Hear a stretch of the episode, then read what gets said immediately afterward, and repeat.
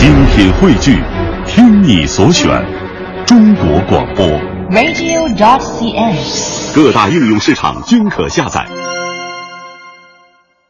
探寻文化渊源，感受文化魅力。听众朋友，大家好，这里是中央人民广播电台香港之声数码广播三十二台为您带来的文化之旅。大家好，我是李岩。各位好，我是曼斯。那么年底呢，都是各行各业进行盘点的时候哈。嗯呃，那今天我们的节目啊，也想首先给大家来盘点一个人。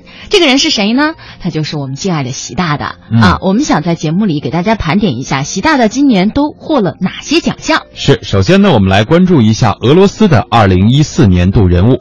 人民网和环球时报的报道，中国国家主席习近平呢，在日前是被俄罗斯授予了二零一四年度人物的称号。据悉呢，这是俄罗斯首次把这个奖项授予非独联体国家的领导人。那么这一奖项由俄罗斯传记研究所和俄罗斯经济战略研究所联合发起。主办方说啊，中国国家主呃，中国国家领导人习近平呢，由于加强中俄政治和经济联系，做出了巨大的贡献，而获得了这个奖项。那么，此外呢，荣登本年度人物榜的还有俄罗斯总统普京、哈萨克斯坦总统纳扎尔巴耶夫，还有白俄罗斯总统卢卡申科以及亚美尼亚总统萨尔基相。俄罗斯的年度人物奖创立于一九九三年，至今已经举办了二十二届了。这个奖项呢，主要授予为俄罗斯发展事业做出卓越贡献的俄罗斯公民和国际人士。另外呢，要为大家梳理的是《时代周刊》所评选的世界一百位最具影响力人物。二零一三年的四月十八号呢，呃啊，这个美国《时代周刊》在其官方网站上是公布了二零一三年度的全世界一百位最有影响力的人物名单，中国国家主席习近平及夫人彭丽媛同时入选。和习近平一同入选的领导人呢，还有美国总统奥巴马、韩国总统朴槿惠等等。与彭丽媛同列偶像组的，还有美国的第一夫人米歇尔·奥巴马、英国的凯特王妃以及美国的流行歌星比昂斯等等。那么，在今年的四月呢，美国《时代周刊》当地时间的二十三号公布了二零一四年度世界一百名最具影响力人物的名单，中国国家主席习近平再次上榜。这是习近平就任中国国家主席以来第二次入选该名单，而自二零零九年首次入选以来，习近平已经第五次上榜了。接下来还有一个榜单也非常的有影响力，那就是福布斯的全球权力人物榜。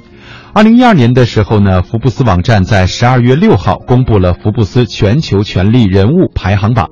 刚刚连任美国总统的奥巴马，继呃一一年之后是再次蝉联了榜首，而十八大后就任中共中央总书记的习近平，当时是排名第九位。二零一三年福布斯全球权力人物排行榜当当中呢，习近平位居第三位。而在今年十一月发布的榜单当中，习近平继续排名第三，排在第二的是奥巴马，而普京呢是继二零呃一二年之后再度荣登了权力榜的榜首。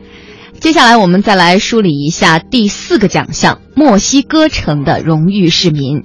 在二零一三年的六月五号，习近平在墨西哥城接受了该市的市长曼塞拉授予的城市钥匙。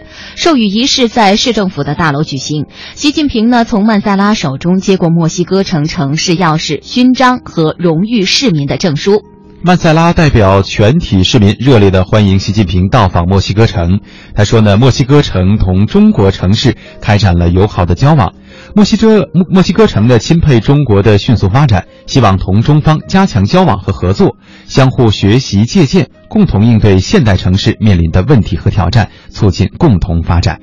那么第五个奖项呢是比利时的利奥波德大呃。大授予的这个勋章带哈，叫大绶带勋章。嗯，那二零一四年的三月三十号啊，习近平抵达布鲁塞尔，开始对比利时进行了国事访问，并访问欧盟总部。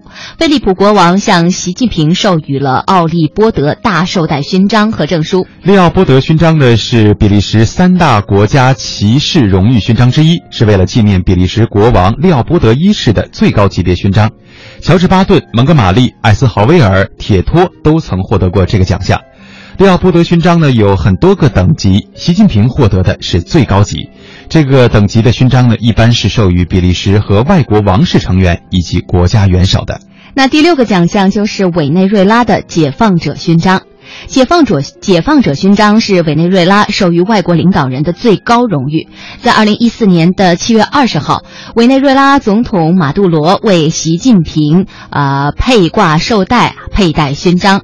马杜罗在致辞当中盛赞委中两国传统友谊和互利合作，赞扬中国是维护和平、主持正义的重要力量，强调授予习近平解放者勋章是为了表彰习近平为促进中委关系、维护世界和平与发展做出的杰出贡献。第七个奖项是古巴的何塞马蒂勋章，为了表彰习近平为促进中国关系而做出的杰出贡献和带领中国人民建设中国特色社会主义取得的伟大成就，古巴政府决定向习近平授予何塞马蒂勋章。二零一四年七月二十二号，习近平在哈瓦那接受了古巴政府授予的勋章。古巴国务委员会主席兼部长会议主席劳尔·卡斯特罗为习近平佩戴了勋章。